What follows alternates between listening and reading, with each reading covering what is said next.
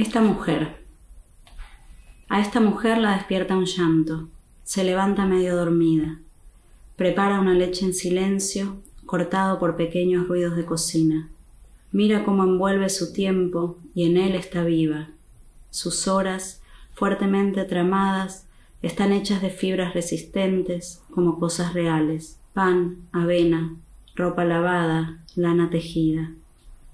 Cada hora germina otras horas y todas son peldaños que ella sube y resuenan.